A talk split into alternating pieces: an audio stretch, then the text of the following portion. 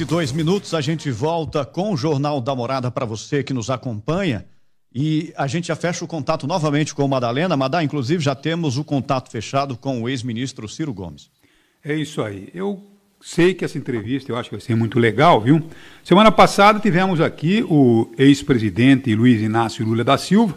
Foi uma entrevista bastante polêmica. O Lula não gostou muito das perguntas, mas enfim, estamos aqui, né, para fazer as perguntas é, sem essa história de assessoria de imprensa, é nos pautar para fazer aquelas entrevistas mais ou menos articuladas. Né? Então aqui nós temos a liberdade de fazermos ah, perguntas aos nossos entrevistados da forma que nós achamos mais interessante.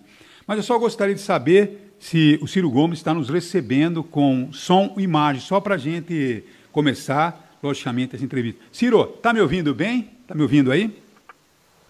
Eu estou ouvindo pequenos, pequenos fragmentos, está muito cortado. Bom, Bom dia, dia, a todos. Então vamos ver por que, que está aí é, cortado, né? Vamos rever a nossa, a nossa produção aí para fazer com que a coisa funcione perfeitamente. Mas, ô Ciro, essa é a primeira vez que eu estou conversando com você. Com meus 50 anos de jornalismo, eu já entrevistei desde Jânio Quadro lá atrás, passando por presidentes da ditadura militar, depois Collor, Fernando Henrique Cardoso, Lula várias vezes. E é a primeira vez que eu converso aí com o Ciro Gomes, né, que já foi deputado estadual, federal, prefeito, governador, ministro de estados. É a primeira vez que eu estou conversando com o Ciro. Daqui a pouco quero conversar com o Ciro a respeito é, do livro O Dever da Esperança, um debate sobre o país que somos e o país que, de, que desejamos. Então, daqui a pouquinho quero falar sobre o lançamento desse livro de autoria é, do, Ciro Grande, é do Ciro Gomes. É um projeto chamado Projeto Nacional. Mas, ô Ciro, eu quero começar a entrevista hoje perguntando a você, porque nós aqui do programa, ou pelo menos eu e pelo menos dois companheiros que compõem esse mesão, achamos que o governo Bolsonaro é uma tragédia. Primeiro, um governo que não acredita na pandemia, um governo que acabou de ser ameaçado pelos maiores investidores internacionais em razão da sua política ambiental. E agora eu pergunto a você, Ciro Gomes: você não se sente um pouco responsável por essa tragédia? Porque você era dono de 13 milhões de votos e na hora do vamos ver você lavou as mãos, né? Você ficou neutro nas disputas que acabaram dando a oportunidade de termos aí um presidente que vai indo muito mal. Você não se sente nem um pouco responsável? Bom dia, Ciro. Bom dia. Bom, Bom dia, Madalena. Abraço a você. Muito obrigado pela oportunidade que me deu de cumprimentar Bocha Paulista de Araraquara e toda a região central é, de São Paulo. Vocês, amigos, sabem, eu sou paulista também, nascido em Pinhoiaba, agora criado aqui no Ceará, Sobral. Se há um brasileiro que se sente responsável por isso, eu dediquei anos da minha vida a, a lutar contra isso Fui, Fui candidato, tentei muito mostrar ao povo brasileiro com antecedente o desastre para o qual nós estamos caminhando. E, e se a sua menção, a minha não participação na campanha do PT no segundo turno, eu lhe explico com alguns argumentos. O primeiro é que a eleição estava perdida. Pouco importa o que eu fizer, é só a gente somar os votos.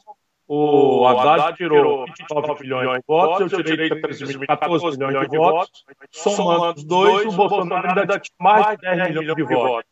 Se eu não tive força para trazer esses 10 milhões de votos para mim no primeiro turno, só a desonestidade proverbial da burocracia corrompida do PT procura culpados aonde não estão. Não é? Então é só somar 29 com 14 e diminuir de 57, o Bolsonaro ganhava a eleição. E a gente explica, não é? O, o, o, a força dominante nas eleições de 2018 era o antipetismo. Todo mundo via isso. Né? O, o Haddad, escolhido pelo Lula para aquela face em que o Lula mente que é candidato, sem poder ser, porque estava impedido pela condenação a, por corrupção em segunda instância, a lei da ficha limpa impediu o Lula de ser candidato. Ele explorando a boa-fé do nosso povo mais simples, que tem por ele gratidão, estima, até justas, não estou dizendo que não seja, se anuncia candidato, fazendo uma grande farsa, uma grande mentira, travando o processo, me convida, é bom que você lembre disso, ele me convidou para participar com ele dessa farsa, aceitando a, a mentira de ser um vice para depois ser o candidato quando o Tribunal Superior Eleitoral declarasse finalmente a inelegibilidade dele ali. Ele esperava que fosse depois do primeiro turno para tumultuar institucionalmente a vida brasileira de uma forma muito irresponsável. E eu não aceitei. Se eu fosse uma pessoa que estivesse pensando em mim, eu teria aceito essa, essa, essa aberração. E não aceitei por quê? Porque o Brasil precisa mudar, precisa mudar profundamente. A Dilma destruiu a economia brasileira, o PT se corrompeu organicamente. Não é possível achar que o Palocci é, em criação do Moro. O Palocci é réu confesso, devolveu mais de 70 milhões de reais de dinheiro roubado e foi braço direito do Lula. Não é? A, a, corrupção, a fraude eleitoral. O Lula escolheu o Haddad, que tinha ido para a reeleição com meu apoio do Lula em São Paulo, na reeleição, no cargo, e perdeu com 16% dos votos em todas as zonas eleitorais pobres, ricas, de classe média em São Paulo. E esse foi o homem que o Lula escolheu para aperfeiçoar essa fraude. Então ninguém sabia quem ia ganhar, mas todo mundo sabia que naquelas eleições o lulopetismo seria a força derrotada, tanto que São Paulo votou 68%. Não é possível chamar 68% do eleitorado de São Paulo, do Rio de Janeiro, de Minas Gerais, do Rio Grande do Sul, de fascista, de gado, como eles seguem fazendo até hoje. Eu estou noutra. Então eu declarei meu voto contra o Bolsonaro e não participei mais da campanha, por quê? Porque fazia 30 anos que eu ajudava essa gente, passando pano, deixando para lá as imensas tragédias que o Lula já tinha produzido para o Brasil, sem querer dizer que ele não tenha feito um governo que foi bem querido pelo povo brasileiro. Então quer dizer, Ciro, que você, vou repetir porque parece que vai cortando, né? Então quer dizer que você está voltando às suas origens. Quer dizer que você, que começou a sua trajetória na arena, pela essa posição que eu estou vendo aí, você então está agora realmente voltando às origens, talvez indo aí é, pelo lado é, mais à direita? É isso que eu estou entendendo? Não, não, não. Eu, não, está completamente equivocado. Eu denuncio a fraude do PT, porque você dizer que o Meirelles é de esquerda, dizer que o Palocci é de esquerda, dizer que, que, o, que o Levi é ministro da Fazenda da Dilma é de esquerda, promover a concentração bancária de 82% das transações financeiras na mão de apenas cinco bancos é de esquerda, é só uma grande fraude. Né? E essa é a grande tragédia brasileira. Eles corromperam até o termo progressista e de esquerda no Brasil. Eu continuo a mesma pessoa. Eu ganhei o Prêmio Mundial de Combate à Mortalidade Infantil. Esse prêmio me foi entregue no plenário das Nações Unidas. O Ceará tem a melhor educação pública do Brasil. Não é? Nós aqui faz 30 anos não falamos em déficit público, temos o, expansão do serviço de saúde, expansão do serviço de educação. Tudo isso faz com que a gente seja uma experiência muito concreta de como mudar a vida do povo e transformar essa, essa piada de esquerda num gesto prático de distribuir renda e melhorar a vida das pessoas mais pobres. Eu acho importante essa pergunta do Madalena, Ciro, para a gente entender e levar aos ouvintes e telespectadores, a população de Araraquara, da nossa região, o seu perfil político, porque você teve nas eleições de 2018 em Araraquara 16.096 votos. É uma votação importante, né? É uma votação importante porque você teve quase, quase a mesma votação que o Haddad, segundo colocado em Araraquara. O Haddad teve 16.474 votos. Então é importante a população entender o seu perfil político. Como disse o Madalena, você passou desde a Arena por vários partidos, inclusive PMDB. É, eu te pergunto o seguinte: em 2018, você praticamente fechou a aliança com o Lula para ser o candidato de esquerda. E hoje, você tem o mesmo respeito pelo ex-presidente Lula, porque essa aliança foi praticamente fechada com ele preso. Hoje você acredita que ele praticou crime ou você acha que ele é inocente em relação às condenações dele? Deixa eu, deixa eu corrigir apenas alguns rápidos encaminhamentos. Eu nunca fui da Arena, isso é também uma mentira do lulopetismo corrompido, não é? E eu mudei de partido quatro vezes por conta de apoio ao Lula fui expulso do PPS por causa do Lula, fui, fui convidado a sair do PSB por causa do Lula, criei um partido chamado PROS para ajudar o Lula, e, e, e, no fim, finalmente, eu estou no partido que eu gostaria de estar, que é o Trabalhismo Brasileiro, o PDT. Então, você veja, eu, é, em 19... quando o Brasil estava saindo da ditadura, nós apoiamos o Tancredo Neves no colégio eleitoral, o Lula ficou contra expulsou a Beth Mendes e o Ayrton Soares, por ele o Maluf teria ganho no colégio eleitoral. Nós deixamos para lá, porque o Lula estava começando, não tinha muita experiência. Depois nós fizemos a Constituinte para recelebrar a democracia brasileira, o Lula não assinou a Constituição. Eu deixei para lá, o Lula não tinha muita experiência, vamos deixar para lá. Depois chegaram as eleições de 89, o único que perdia para o Collor era o Lula. O Covas ganhava do Collor, o Brizola ganhava do Collor, mas o Lula se impôs e precipitou o Brasil na tragédia que foi o governo Collor, deixa para lá, o Lula é uma, e eu apoiei ele no segundo turno, porque o Lula não tinha muita experiência, temos que ter paciência, é um operário que está chegando e tal. E eu fui apoiando, né?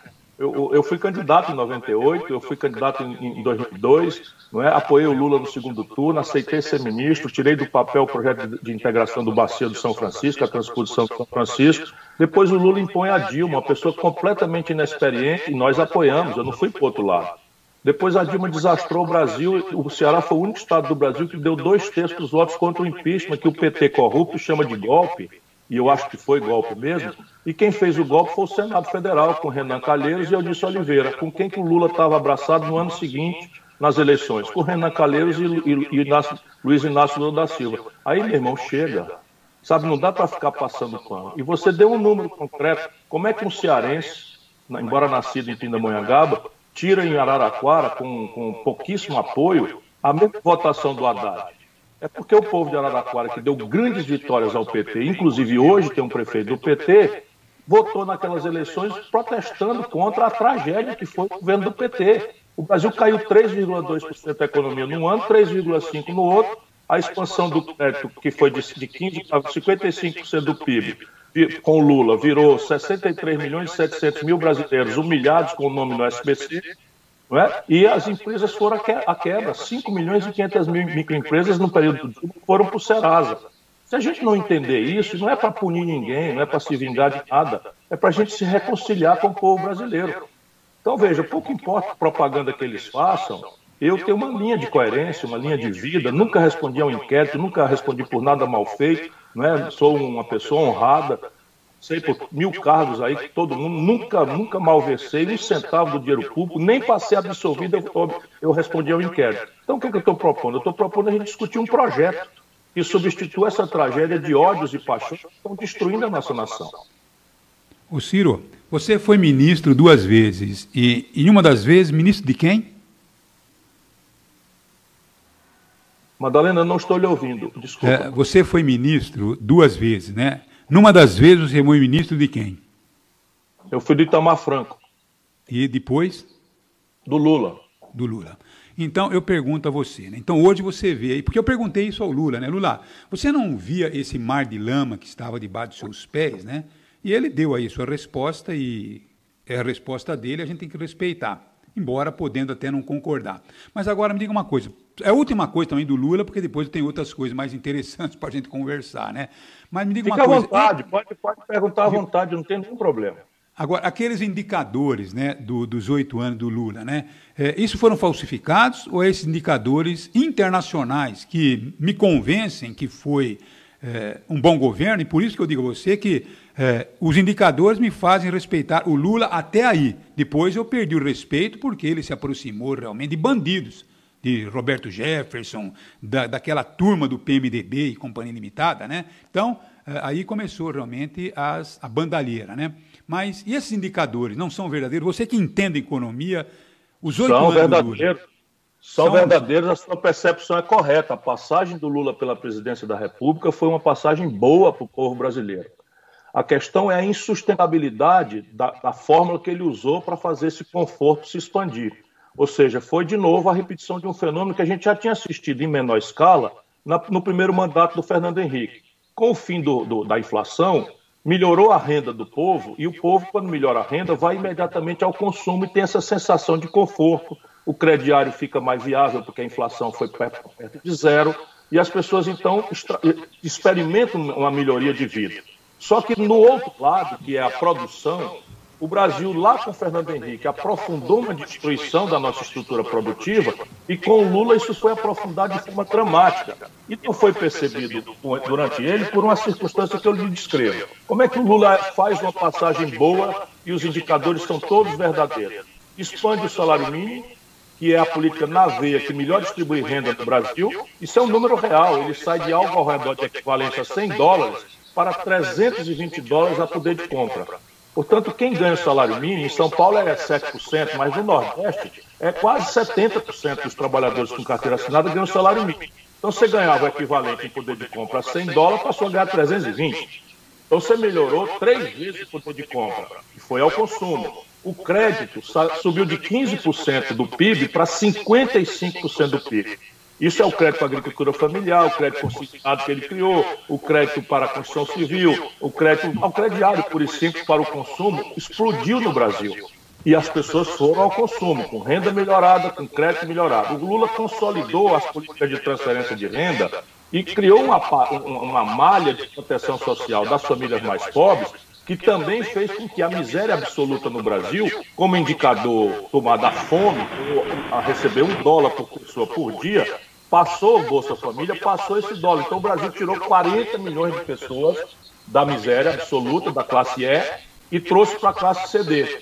Isso também provocou um acréscimo no consumo. Então a explosão do consumo deu ao povo brasileiro essa sensação de melhora correta. Como o consumo aumentou, a oferta também aumentou, porque milhões de microempresas nas periferias de serviços, manicures, eh, massagistas, loja de açaí, explodiram na periferia do Brasil. Como é que o Lula paga isso, esse custo todo? Isso o livro explica cientificamente para a gente se proteger, volta a dizer, das paixões e ódios. O Lula paga isso com preços artificialmente altos dos produtos tradicionais de exportação do Brasil, puxados pela China. Os números são impressionantes. Quando o Lula entrega o governo para Dilma, nós estamos dando uma tonelada de minério de ferro, Madalena, por 190 dólares. Quando a Dilma cai, a mesma tonelada estava sendo vendida por 38 dólares. Quando o Lula entrega o governo para Dilma, nós estamos vendendo um barril do petróleo a 110 dólares. Quando a Dilma é derrubada, estava vendendo a 30. Portanto, quando os preços estão lá em cima, de, de fora para dentro, a explosão do consumo é financiada com esse dólar que vem de fora pelos preços das, dos produtos tradicionais. Quando a China sofre as consequências da crise de 2008, e eles aqui não viram nada, porque não tinha projeto. Era um projeto de poder e conservar a mesma lógica. Então, o que, é que acontece? Você perde o financiamento, que era o preço das commodities, despenca, e o Brasil, então, aquela população que melhor de renda, o salário mínimo pelo dólar, né, poder de compra, cai para 200 dólares, todo mundo perde ali no dia seguinte da reeleição da Dilma um terço da renda, em cima disso, a Dilma faz um tarifaço que aumentou a energia, por exemplo, em São Paulo, quase 30%, e a sensação de estelionato eleitoral né, foi, foi gravada. E o crédito expandiu de 15% para 55%, virou inadimplência. Só para você ter ideia, no FIES, o jovem brasileiro tem hoje 5 milhões de garotos com nome sujo no SPC no começo da vida. Então, quando o garoto recebeu o crédito para entrar na universidade privada, ele ficou feliz. Quando ele perdeu a renda e a condição do pai de ter salário, ele virou humilhado. E isso virou ódio. Bota por cima que está no a corrupção, não é? Porque quando a expansão da economia está fugada, a classe média relativiza a classe média relativiza a, a, a corrupção, mas você está uma crise monstruosa, a corrupção toma uma centralidade porque vira né, escárnio, deboche, privilégio em cima da tragédia socioeconômica. Pois não.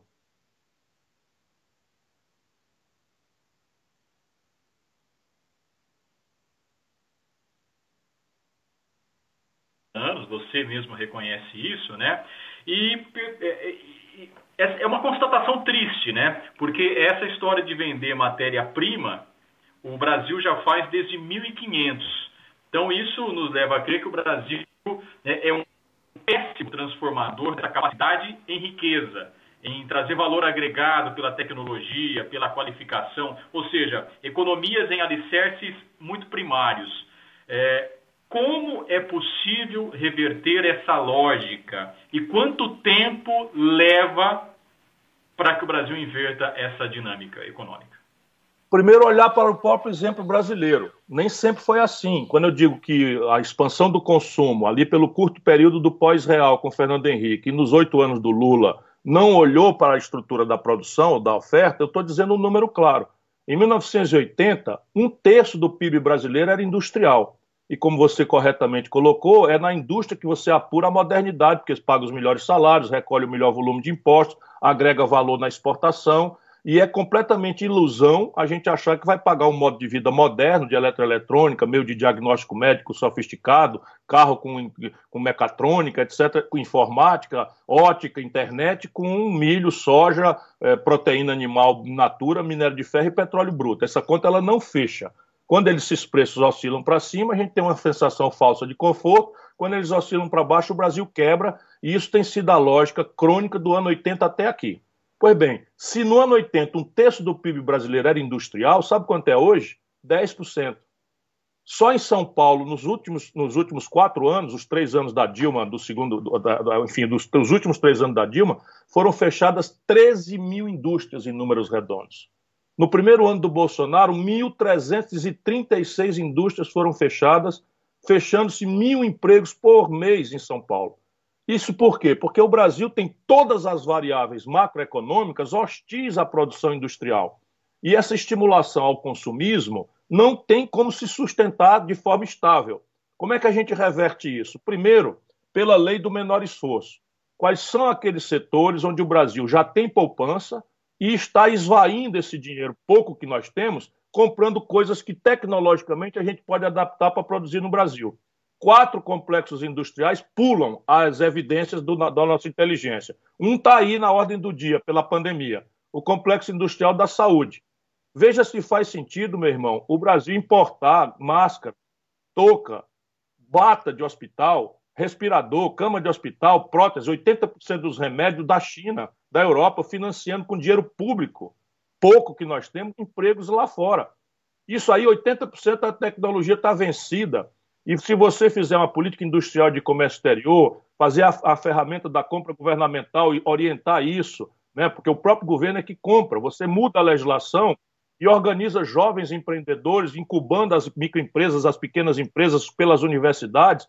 Eu tenho muita experiência disso e o Brasil dá um salto muito veloz, porque, volto a lhe dizer, nós já estamos precisando hoje, já estamos comprando hoje, o dinheiro está ouvindo a conversa. Trata-se de organizar essa ferramenta que é permitida pela Organização Mundial do Comércio pelo nosso status ainda de país em desenvolvimento, que o Trump está pedindo e o Bolsonaro se comprometeu de abrir mão desse status, o que mata qualquer chance do Brasil se reindustrializar. O outro complexo industrial óbvio é petróleo, gás e bioenergia. Então, vocês estão numa região que é, é importante em alguns setores, né, a, a questão sucroalcooleira. O Bolsonaro está importando cotas adicionais de, de etanol subsidiado dos Estados Unidos. Qual é o sentido disso? O Brasil está importando gasolina, óleo diesel, gás de cozinha, querosene de aviação em dólar dos Estados Unidos. O dólar sobe para 5,30, a dona de casa de Araraquara vai pagar um botijão de gás mais caro sem entender nada. É, e isso está acontecendo por uma tragédia. Um terço da capacidade de refino do Brasil estão parados. Olha o que eu estou dizendo para vocês. E o Brasil importando 300 milhões de barris de gasolina e óleo diesel, que a gente já sabe fazer aqui, o mercado está aqui, nós já estamos gastando dinheiro. Depois, o complexo industrial do agronegócio. Qual é o sentido de um país mais agressivo do mundo na produção de proteínas importar metade dos seus custos de produção do estrangeiro. Todos os fertilizantes, todos os defensivos agrícolas, todos os implementos, tudo é importado do estrangeiro, embora às vezes seja maquilado ou montado aqui no Brasil. E, por fim, o complexo industrial da defesa. O único setor de alta tecnologia onde o Brasil é superavitário é o setor aeroespacial. Deixa eu dizer uma palavra que me vem ao coração. Esses canalhas entregaram a Embraer para a Boeing.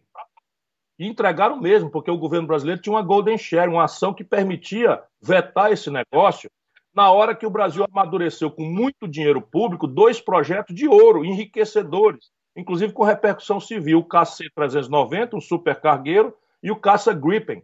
O capacete do piloto do Caça Gripen é um capacete de inteligência que seria feito no Rio Grande do Sul.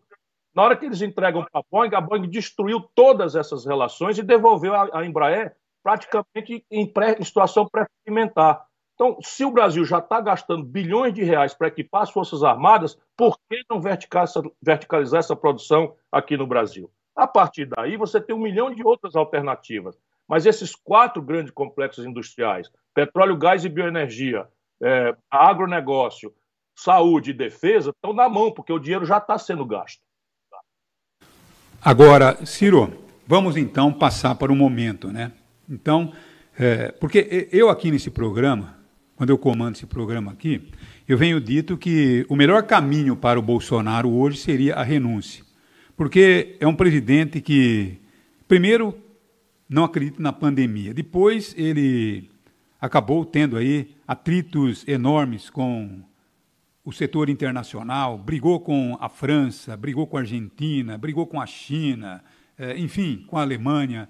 É, quer dizer, ele não consegue promover o seu bom relacionamento. está isolando o país a cada dia que passa. Então, eu aqui como jornalista, se ele não mudar, eu acho que o melhor caminho é a renúncia. Qual é a sua visão hoje do governo Bolsonaro?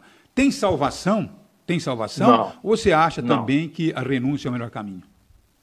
Se ele tivesse o menor espírito público, ele pouparia a nação da agonia que nós vamos passar pela renúncia. Você está correto. Mas não é de se esperar que um homem que não revela sequer luto pela morte de 55 milhões e 54 mil, é, 54 mil e 54 é, compatriotas, ele não dá uma palavra de condolências. Então, ele, isso revela uma desumanidade e uma absoluta falta de empatia. E o Bolsonaro é um macaco numa casa de louça.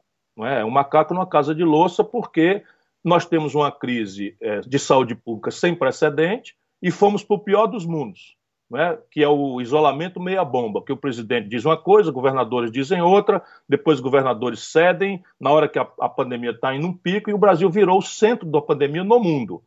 Isso só tem uma explicação: a incompetência trágica e assassina do senhor Jair Messias Bolsonaro, que trocou de ministro três vezes e agora ocupa o Ministério da Saúde com um general da Ativa, 23 militares na hierarquia técnica do Ministério, nenhum deles com qualquer experiência em saúde pública. E os números são contundentes. Se você pegar toda a América do Sul, menos o Brasil, eles têm o mesmo clima, a mesma contradição de renda e tem um terço das mortes no Brasil. A explicação é Jair Messias Bolsonaro e a sua incompetência né, genocida. Depois nós temos uma outra crise que é derivada da primeira em parte, mas derivada dois terços da, da incompetência absoluta com que o governo Bolsonaro não está entendendo o tragédia econômica brasileira. Números hoje projetam 20 milhões de desempregados no Brasil ali pelo fim do ano. Isso nunca aconteceu nada parecido. Nós estamos falando aí em talvez 6 milhões de empresas serem fechadas no Brasil. O crédito até o presente momento não chegou, porque o Bolsonaro vetou a, a, a carência que o Congresso aprovou de oito meses. O Bolsonaro entregou um trilhão de reais do caixa do Banco Central aos bancos, na crença de que os bancos, sem qualquer norma, iriam expandir o crédito e diminuir o juro, e como não houve norma, os bancos contra... diminuíram o crédito e aumentaram o juro.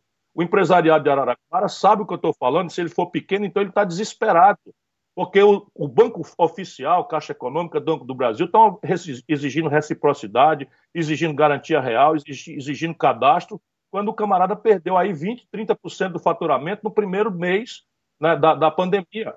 Né? Isso tudo é uma tragédia e, no fim do dia, essa montanha de dinheiro, um trilhão de recursos públicos do Caixa do Banco Central, imposta no Caixa dos bancos e eles emprestam para o próprio governo numa operação compromissada, ganhando a Selic de volta.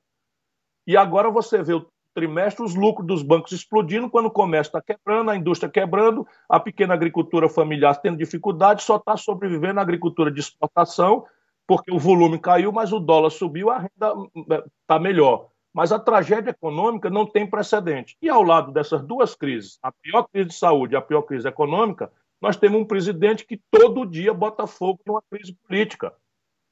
Pelas declarações estapafúrdias, porque confraterniza com apologistas da ditadura, que querem a censura à imprensa, que querem o fechamento das instituições, e isso tudo como biombo para esconder uma realidade trágica que é o banditismo acelerado dos seus filhos e dele próprio. Então, prende o Queiroz, o advogado do Queiroz, do, do, do filho dele, é quem esconde o Queiroz e, e, frequenta o palácio. Se descobre que o cara disfarçou a, a, um, um casamento de separação e a mulher fatura milhões de reais no governo Bolsonaro e tem contratos prorrogados. Enfim, um banditismo generalizado e uma crise política distraindo a opinião pública brasileira numa hora trágica. Olha, eu conheço a vida brasileira há muitos anos. Eu nunca vi um governo tão trágico, tão devastador para a nossa sorte como nação.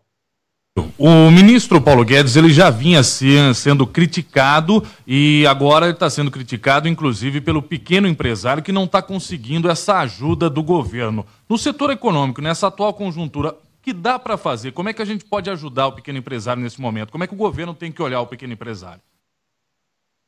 O que nós temos que fazer é o que, os, o, que o mundo está fazendo. O, o, mundo não tem a peculiaridade que foi produzida no Brasil. Eu estava dizendo para o seu companheiro agora há pouco, não é? por que, que a minha crítica à questão do modelo econômico do Brasil identifica? O Brasil cometeu, durante a, a constância do governo Lula, Dilma e um pouco Fernando Henrique ainda, a imprudência de concentrar em apenas cinco bancos 82% de todas as transações financeiras. Se em Araraquara todos os donos de posto de gasolina né, se reunirem num jantar, lá vão, vão para Jaús, para ninguém ver, se sentam numa mesa de uma churrascaria e combinam. O que, que acontece? Eles podem cobrar do povo de Araraquara um preço artificialmente alto e ninguém vai viajar para outra cidade para botar o, botar, abastecer. Cai todo mundo no cartel. No sistema financeiro funciona a mesma coisa. Então você tem que descartelizar o sistema financeiro e como a emergência não dá tempo, o que, que os americanos, por exemplo, fizeram? O Banco Central americano, ele próprio, diretamente, sem intermediação, fez chegar o crédito para até 30% do faturamento das empresas, com oito meses de carência e 36 meses para pagar e juros zero. As condições macroeconômicas do Brasil, com esse lastro num trilhão de reais do caixa do Banco Central, permitiam que a gente fizesse isso mais fácil do que os americanos. Por quê? Porque os americanos não têm nenhum banco estatal e o Brasil tem dois grandes bancos nacionais e alguns bancos regionais que são públicos. Então bastava você pegar esse dinheiro, botar no Banco do Brasil e ao invés de liberar o dinheiro para os bancos, você condicionava os bancos a apresentarem no fim da tarde a carteira de empréstimo. Então, regulamentava, vai ser o seguinte: olha, esquece cadastro, isso aqui é um socorro para a pandemia, o, juro, o dinheiro vai ser entregue a juros zero, e nós vamos dar uma carência de oito meses e vamos dar 36 meses para pagar e devolver o valor real. O lastro disso vai ser um fundo garantidor que o Congresso apoiou, e o aval solidário, se for o caso, tem mil ferramentas para fazer, não quero chatear seus ouvintes, mas você faz o seguinte: no fim da tarde, via internet, você manda a carteira de todas as empresas que preencheram o cadastro e que querem tomar o empréstimo, e eu lhe dou o tranche do dinheiro. Não, o que, é que fizeram? Mandaram, sem normatizar o trilhão, para os bancos privados, e esses, por sua vez, não emprestam e, e ganham dinheiro, por quê? Porque no fim da tarde o dinheiro empossado não sairá isso na grande mídia né? porque é, os, os, grandes bancos controlam a grande mídia. Então, então, no fim da tarde, o dinheiro impostado no caixa dos bancos, um trilhão de reais de dinheiro público, que foi destacado com o pretexto de ajudar as microempresas, eles emprestam de volta para o governo, contra a taxa Selic, na hora que a inflação está decaindo de, de zero, ou seja, deflação, o juro real no Brasil está em alta. Só no Brasil está acontecendo esse fenômeno. Por quê? Porque nós temos um governo que não tem capacidade de compreender o problema, que é o Bolsonaro, e um ministro da Fazenda que não é do Brasil, é dos bancos. Participa hoje de um encontro virtual que deve reunir várias celebridades aí do mundo político, entre elas os ex-presidentes eh, José Sarney, também o ex-presidente Fernando Henrique Cardoso, Michel Temer. A gente sabe também que esse encontro que está sendo aí mobilizado também tem a participação de governadores, o ex-prefeito de São Paulo, Fernando Haddad. Sabemos também que Dilma e também Lula já disseram que não vão participar. O Moro parece que, num primeiro momento, queria participar, depois, por alguns problemas aí, acabou dizendo que não participaria. É, algumas pessoas que estão analisando esse encontro dizem que ele está muito na semelhança do que foi o Diretas Já. Eu pergunto para você o seguinte: é, que palanque é esse reunindo todas essas pessoas hoje? O Brasil tem muitas confusões, muitas emergências, e há, isso é bom, uma, uma, tentativa de reagir a essas confusões, e há uma certa confusão ditada por boa fé, mas por muita inexperiência e às vezes falta de malícia, ou às vezes malícia demais. Então, veja, nós temos uma emergência da saúde pública, em que nesse momento 55 mil brasileiros, em número redondo, já morreram, e as simulações da, das organizações internacionais que estão vendo o epicentro da pandemia hoje no Brasil falam que nós podemos chegar em, em setembro a 160 mil mortes. Portanto, é preciso um grande consenso para a gente reclamar, pressionar, obrigar o governo a, a voltar atrás dessa política suicida para a qual está caminhando a nossa nação.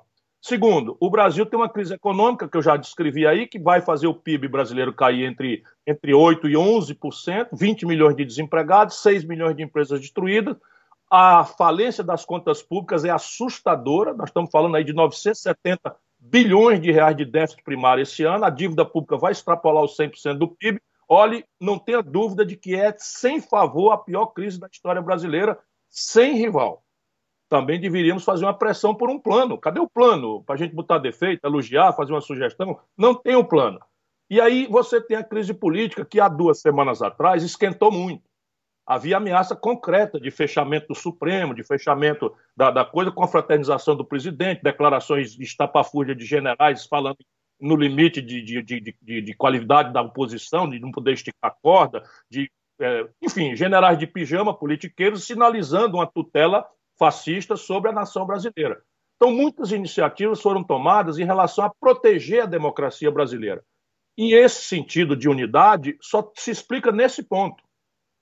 Todo mundo dizer: olha, peraí, nunca mais ditadura, olha, peraí, nunca mais censura a imprensa, olha, peraí, nunca mais proibir sindicalista de se reunir e defender reivindicações de trabalhadores, nunca mais punir estudantes porque estão organizados fazendo protestos, etc, etc. O Brasil não quer mais ditadura. Isso é um consenso mesmo, que a gente tem que celebrar. Mas daí a imaginar que isso é o diretas já, é só um esforço de retórica, porque a unidade se, se esfarela no dia seguinte. Eu, tenho nada, eu participo da defesa da democracia com qualquer pessoa. Mas daí adiante, entender o que aconteceu com o Brasil, para o nosso povo, 70% em São Paulo, cidade, o estado mais, mais exuberante economicamente, culturalmente do Brasil, votar num, num estúpido como o Bolsonaro, se a gente não tiver humildade para entender o que, que causou isso, nós não vamos reconciliar com o nosso povo. Então, é preciso fazer um debate em que a, a, o dissenso aí é útil. Vamos aprofundar uma conversa respeitosa, se for possível, se não tem que fazer na canela. O que, que houve? Por que, que o povo brasileiro, que nos deu tantas vitórias, de repente passa para um lado de um, de um politiqueiro bandido, com família de bandidos, despreparado, apologista da tortura, tudo de ruim, e a gente vai fazer de conta que não, que não, não, não, não entendeu nada, vai chamar nosso povo de gado, chamar nosso povo de Diagnóstico, Ciro? Você teria esse diagnóstico? Eu tenho. Do... Eu tenho. Foi essa, essa debacle econômica do PT. Porque, veja, é, volto a lhe dizer, quando você. É, isso aconteceu lá atrás, vamos pegar aqui para não parecer que eu estou particularizando. O PSDB teve o mesmo processo mais curto. No primeiro momento do Real, o Fernando Henrique conseguiu a reeleição, popularíssimo, em seguida perde a eleição para o PT e o PSDB nunca mais ganha uma eleição nacional. Por quê? Porque em momentos de expansão econômica, a população tem uma, uma alegria. E como os, os, políticos brasileiros gostam de, de, de, de, parecer que eles são os milagreiros, ninguém politiza a consciência do cidadão, do que está acontecendo, quais são os desafios, é tudo simplificado, é tudo na base da paixão, do ódio. O povo não entende. Então eu tinha um governo que eu, a quem eu, em quem eu votei, dei a reeleição, e de repente quebra o país. O, o dólar era um por um, virou quatro. Se fosse equivalente hoje, a desvalorização cambial do Fernando Henrique faria o dólar valer hoje R$ 9,20. Foi uma tragédia. E o povo guarda isso na memória. Não é uma memória tão consciente, mas ele sabe que a tragédia aconteceu. Em momentos de folga econômica, a corrupção na cabeça do nosso povo, sofrido como nosso povo é, é uma coisa que está entranhada. Político e corrupto é tudo a mesma coisa para o imaginário do nosso povo, que é lamentável. O povo não sabe muito separar né, o joio do trigo, porque é uma propaganda dizendo só mostra o ruim e tal. Mas a corrupção, quando a economia está em expansão, ela perde centralidade. Quando a economia entra em crise, o emprego entra em crise, o crédito entra em crise, as, as empresas entram em crise, a corrupção parece uma contradição intolerável. Mesma coisa acontece. Com o Lula tudo melhora e eu então voto numa pessoa desconhecida que o Lula apontou para mim e, eu, e ela vai e faz tudo o oposto. O dólar era R$ 1,75, vira R$ 4,16. Eu perco mais da metade da minha renda, mete uma tarifa de energia nas minhas costas no dia seguinte da eleição, e aí a corrupção, né, que lá no mensalão a turma relativizou e deixou para lá, agora vira uma coisa absolutamente imperdoável, que vira o estelionato eleitoral. Isso é que explica o ódio com que o povo brasileiro foi às urnas em 2018. E nós temos agora... que ter humildade para entender. Se a ação foi errada, se a reação foi errada, as causas, humildemente, o povo tem razão. Ciro, você está lançando o livro Projeto Nacional, O Dever da Esperança, um debate sobre o país que somos e o país que desejamos. Por que eu tenho que ler esse livro? Qual é o motivo que eu tenho para ler esse livro? Eu acho que é necessário que a gente substitua os ódios e paixões que hoje estão nos dilacerando como nação e que ameaçam levar jovens às ruas para a violência. Eu estou vendo isso com o meu coração e eu sentindo isso, eu resolvi tirar um pouco do meu tempo de militante para refletir sobre isso. O que está acontecendo com o Brasil? Por que, que o Brasil era o país que mais crescia na história do capitalismo mundial entre os anos 30 e os anos 80? Crescemos a 6,25% ao ano durante 50 anos enriquecemos 100 vezes o PIB brasileiro no século XX, nenhum país do mundo tem essa façanha, essa proeza, e de repente, entre o ano 80 e o ano 2010, cai para 2,2% o crescimento médio, que já é insuficiente para receber os jovens que chegam do mercado de trabalho, numa conta de mais de 2 milhões por ano, e para cobrir os ganhos de produtividade. Você pega uma colheitadeira de cana-de-açúcar, quando ela entra, e isso não vai, não vai mudar, 76 boias frias perderam o emprego. Eu não vou defender que nós voltemos os boias frias, mas eu preciso explicar para o povo brasileiro que ou o país cresce acima do ganho de produtividade, que é a troca de gente por máquina, por robótica, por informática, e pelo crescimento demográfico, ou o país vai, vai viver em eterna crise política, que é o que eu demonstro no livro. E aí o país cai de, 2000, de, de 80 para 2010 para 2,2. E aí, Madalena, a tragédia se aprofunda. Vamos ao fundo do poço. Entre 2010 e 2020, ainda apurando o ano de 2020, que é o mais trágico, será o mais trágico da história brasileira, nós não crescemos mais nada. Caiu para zero. E aí, veja, isso desmoralizou o regime militar, o Sarney, o Tancredo, o Tancredo não, o, o, o Sarney, o, o Collor, o, o PSDB com o Fernando Henrique e o PT, onde o Lula vai parar na cadeia e a Dilma impedida. Claro que você tem um problema atrás, tantas diferenças políticas, tantos olhares distintos, todos desmoralizados. Por quê? Aí eu mostro que é um colapso do modelo estratégico do Brasil e a incapacidade que nós temos tido por reagir ao dia a dia, por muita paixão, muito ódio, pouca reflexão, uma apologia à ignorância doída no nosso país. A política faz uma aposta na ignorância. Ainda ontem nós tivemos um debate, no, no, anteontem, no Senado Federal, em que a, a, a, aposta é na ignorância geral das pessoas. Então, o picareta esquerdista, que não parou para estudar nada, diz que privatizaram a água ontem. Aí o liberal diz que não, agora todo mundo vai ter saneamento básico até 2033 e tudo mentira. Porque ninguém, ninguém reflete, sabe, objetivamente quanto custa um, uma rede de esgoto, qual é o papel da iniciativa privada num, num, país que tem tantas e tão graves desigualdades, em que tem um bairro riquíssimo que pode pagar a tarifa de Nova York, do lado de um bairro paupérrimo, de uma favela que não pode pagar nem sequer a operacional, quanto mais o imobilizado que nunca botaram uma manilha no chão, todos ditando o debate no Brasil. Então, o livro tenta oferecer uma resposta diagnóstica do problema e mostra que se o céu é o mesmo, não é? se o chão é o mesmo, o povo extraordinário com as suas contradições é o mesmo, por que, que o Brasil deixa de ser o maior fenômeno do capitalismo mundial e virar a tragédia crônica que virou?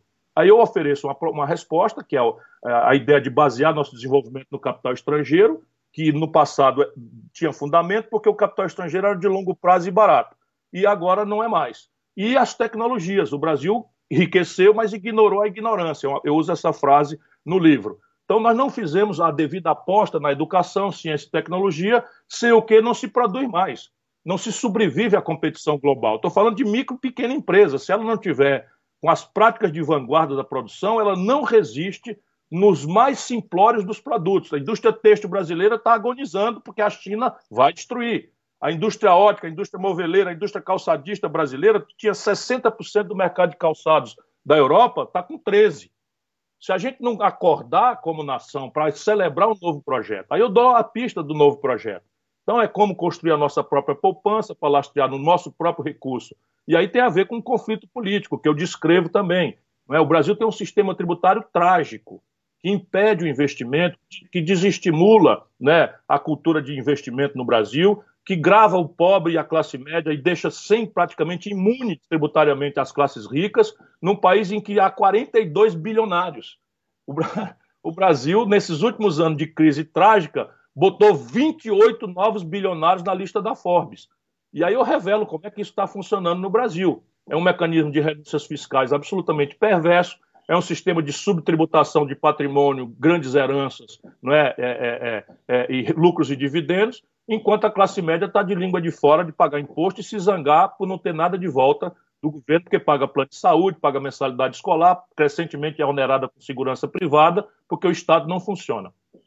Agora, viu, Ciro, vamos esclarecer direitinho essa questão aí, viu, da, da regulamentação da questão da água e do esgoto.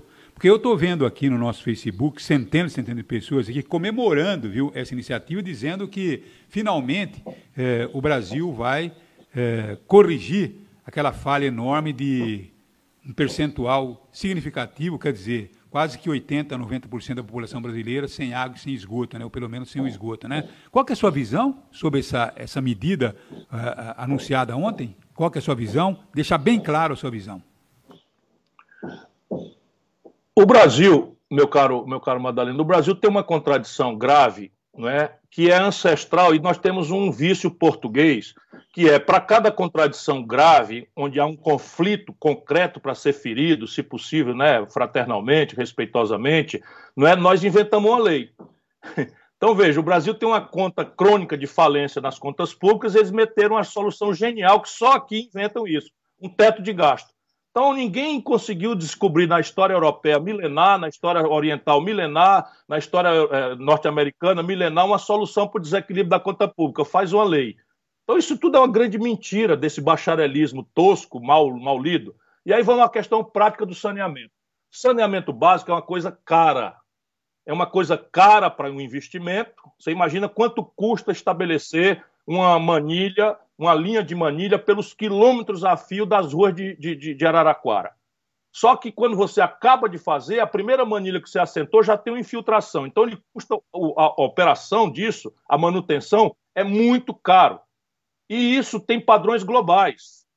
Percebe? Então, as máquinas, as bombas, é, os, os, reagentes químicos das estações de tratamento, o Brasil abriu mão e está importando do estrangeiro. Então, nós temos praticamente os mesmos custos, salvo os insumos de construção civil, que ainda são nacionais, mas nós temos os mesmos custos dos outros implementos, a parte de mecatrônica, os controles eletrônicos de fluxo, etc., etc., porque importamos e temos uma sociedade que tem uma renda per capita que é um quinto da renda do Reino Unido. Então, essa é a grande contradição. E aí vem uma grande discussão. É direito da população ter saneamento básico, está dito na Constituição. Custa caro. O setor público está com o menor nível de investimento da história do Brasil. Nós estamos indo a zero de investimento.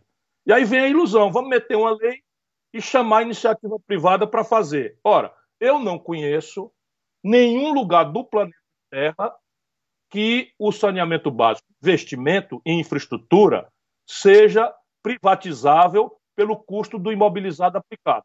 Vamos pegar o Rio de Janeiro. Janeiro, em 1808, chegou a família real. E a família real, né, era a capital, começou a fazer o saneamento básico do Rio de Janeiro até se mudar para Brasília. Bilhões de dólares foram investidos na rede do Rio de Janeiro. Se você atualizar isso patrimonialmente, isso é impagável por qualquer iniciativa privada, porque a taxa interna de retorno desse negócio não se recupera. Então, o que, que eles querem, os privatistas brasileiros? Esquecer o imobilizado e privatizar só pelo operacional. Aí nós caímos na, verdade, na verdadeira sociedade brasileira. Ainda no Rio de Janeiro, mas isso é verdade para qualquer lugar do Brasil. Tem uma rua é, que dá acesso à Barra, de um lado é São Conrado, o bairro mais rico do Brasil onde moram os atores globais, esse pessoal rico e tal, os milionários do Rio de Janeiro. Do outro lado da rua, literalmente, é a favela da Rocinha, que dizem a maior favela da América do Sul.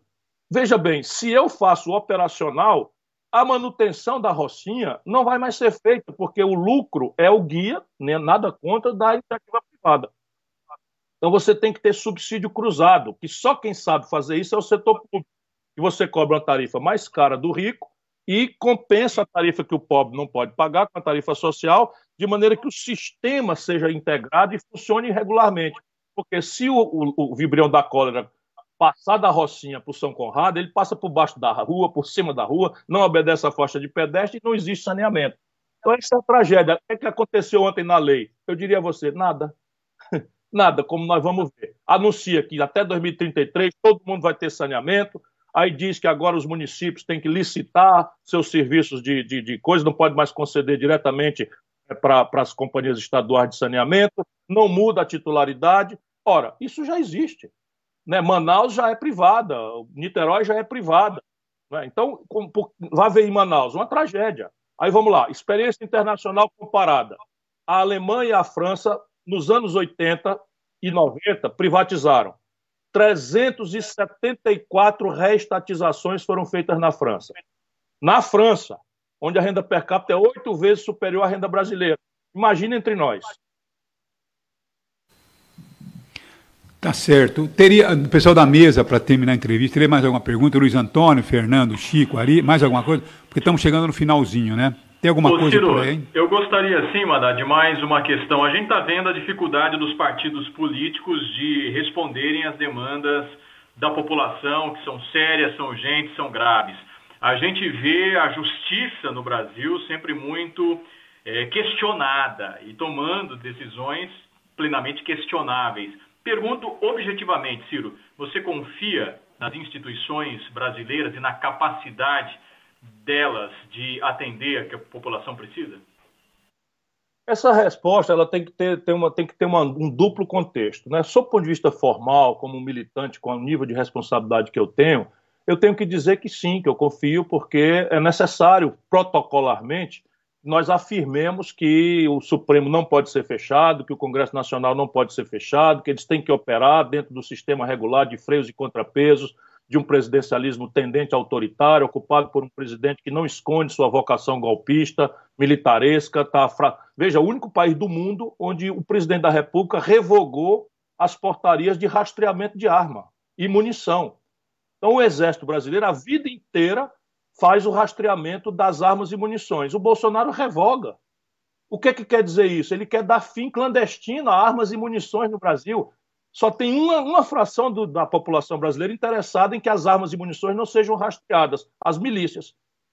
Que ele, que ele simplesmente é organicamente ligado a elas no Rio de Janeiro para se evidenciar tudo isso. Então eu tenho que dizer que as instituições estão colocando os freios devidos e tal. Isto dito, se a gente tiver sintonia com o coração do povo, eu diria a você que eu vejo com muita preocupação as distorções institucionais brasileiras. Há uma exacerbada judicialização da política, isso está errado. No interior do Brasil, jovens bem intencionados, não tenho dúvida, do Ministério Público, usurpam diariamente a atividade política, querendo governar sem voto no lugar de prefeitos, lançam homens honrados na, na, na, na infâmia e, e, e, na suspeição, porque a lista de improbidade no Brasil está na cabeça de cada um e não numa lista de leis como no mundo inteiro faz. Então, qualquer pessoa hoje no Brasil responde por improbidade. Eu tenho a sorte de nunca ter respondido na vida, 40 anos de vida pública. Mas eu diria que é sorte, muita disciplina de não fazer nada errado, mas qualquer prefeito hoje está sujeito a isso. E há uma sensação desagradável de uma brutal distância na operação do Congresso Nacional da agenda real do povo. Isso o povo brasileiro sente. Está melhorando um pouco, a, a, a desconfiança do povo no Congresso está melhorando está tá diminuindo a desconfiança e melhorando o conceito. Mas é verdade o povo, né? os, os 100% dos congressistas se elegem na agenda popular, mas a operação, normalmente, a resultante dela é, é entregue a lobbies, a grupos de pressão e ao poder econômico mais desqualificado né, que, que infesta o Brasil e o cartel dos bancos é o pior deles, mas a grande mídia, também as cinco famílias que são donas da mídia dita nacional, também distorcem dramaticamente. Eles é que escolhem a conveniência. Você veja por exemplo, os editoriais da Globo esculhambando o, o Bolsonaro numa reunião de ministros e o Guedes não estava na reunião para a Globo, porque o Guedes faz a agenda conservadora da linha econômica que a Globo defende, que é essa coisa da especulação financeira. É muito pitoresco isso, eu estou só fazendo uma análise. Né? Então, é, é, fato que nós precisamos pressionar para uma melhora na, na condição de operação das instituições brasileiras. É porque eu, eu, eu até, até mostrei um vídeo aqui, né, que a Globo realmente escondeu aquele que o Guedes ele estimulava, né, os jogos e é, por debaixo dos jogos a prostituição, até com alguns palavrões. E aquilo tudo, né, ficou escondido, né. Aliás, por falar nisso, né, você chegou a ver esse vídeo do do, do Paulo Guedes estimulando essa vi. questão aí da abertura dos jogos e os seus palavrões vi, vi. e tal? Vem falando para Damares, para Damares deixar para lá o negócio de prostituição, porque se for rico, tudo bem. Isso sumiu. A, a, Globo mostrou essa reunião centenas de vezes os palavrões do Bolsonaro, mas o Guedes passou em branco, não, não estava na reunião.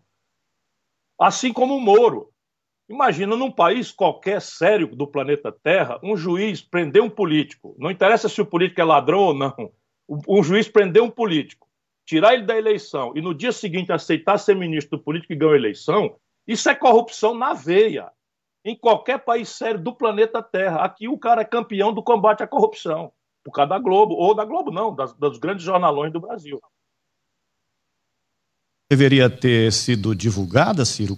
Você que foi candidato três vezes à presidência da República, analisa essa atitude do STF.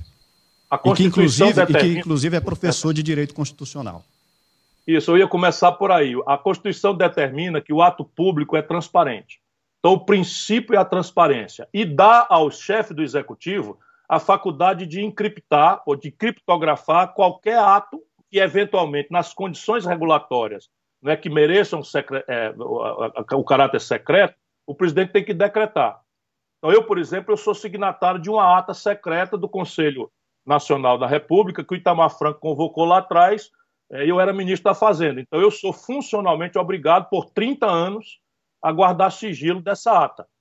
Isso porque foi decretado dentro dos protocolos. Aquela reunião era pública. Portanto, andou em linha com o melhor direito e com os melhores princípios gerais da administração pública, que é a transparência, o ministro, que, o ministro Celso de Mello que determinou a publicidade. Ô Ciro, a gente tem, eu não sei se o Madalena já quer encerrar a entrevista, mas eu tenho uma última pergunta, né? Porque, não faz, não faz. Porque nós temos ouvido várias críticas ao presidente sobre truculência, atitudes é, truculentas exatamente contra profissionais da imprensa, tem mandado jornalistas calar a boca. E eu também já presenciei uma atitude sua durante a campanha de 2018, que você também mandou um profissional da imprensa calar a boca. Essa atitude para um candidato que pleiteia o cargo de chefe do executivo da União também não seria uma atitude truculenta? Como que você analisa a atual situação com a sua, por exemplo? A imprensa na democracia é como o ar que se respira. Ou você tem uma imprensa livre, com toda a sua impertinência, seus abusos, mas é essencial como há que se respira sem o que não há democracia. Não existe democracia sem imprensa livre. Agora, deixa eu me defender. O que você viu nesse vídeo é fake news. Eu cheguei em Roraima, é, em Boa Vista, e fui avisado por um colega seu jornalista, que era o Carrapato, que trabalhava na época para o Estadão. Graças a Deus ele filmou tudo de que o Romero Jucá tinha infiltrado um cidadão para me agredir, me agredir fisicamente. Tinha levado é, ovos e, e, e foguetes para me agredir. E, como qualquer covarde faz, ele entrou no meio dos profissionais de imprensa e começou o trabalho de me agredir. O, o, o jornalista do Estadão publicou isso. Está no Google, você pode ver. Portanto, eu nunca agredi, nem faria isso, qualquer profissional de imprensa. O que não quer dizer que eu não. O profissional, né? Você mandou tirar o profissional eu dali. Tirar, eu mandei, não era profissional de imprensa, irmão. Era um bandido que estava ali para me agredir. Eu mandei tirar porque eu devia mesmo era ter dado um soco nele, mas aí a gente não pode fazer isso. Você teria o direito de mandar tirar o rapaz dali? Um, um infiltrado, um bandido que estava ali para me agredir, eu avisado, claro, está escrito no Código Penal né, não comete ilícito aquele que, reagindo em legítima defesa, repele injusta agressão contra si ou terceiros, usando moderadamente dos meios necessários. Isso é o artigo da legítima defesa. Bom, então é isso aí. Ciro, olha, muito legal, foi muito legal o papo, eu acho que muito esclarecedor, viu? Agora, eu vou depois, então, é, dizer aqui para o pessoal, explicar para o pessoal como é que pode ser adquirido o livro Projeto Nacional o dever da esperança, um debate sobre o país que somos e o país que desejamos. Vou adquirir o livro hoje, é pela Amazon, né? Porque eu acho importante. Como é que é? Amazon.com.br. Isso aí. E eu vou me estimular. Permita, me permita, agradecendo a você, me, me permita mandar um abraço para todos os meus companheiros que fizeram essa votação extraordinária para mim e que são liderados pelo Pedro Batistini, que é o nosso pré-candidato a prefeito. Se me permitir, não, não querendo ser indelicado, queria mandar um abraço para ele, desejar muito boa sorte na luta. Espero que a pandemia passe o quanto antes para eu chegar aí e balançar uma bandeira em favor dele, que é um homem capaz, já provou nos três mandatos de vereador.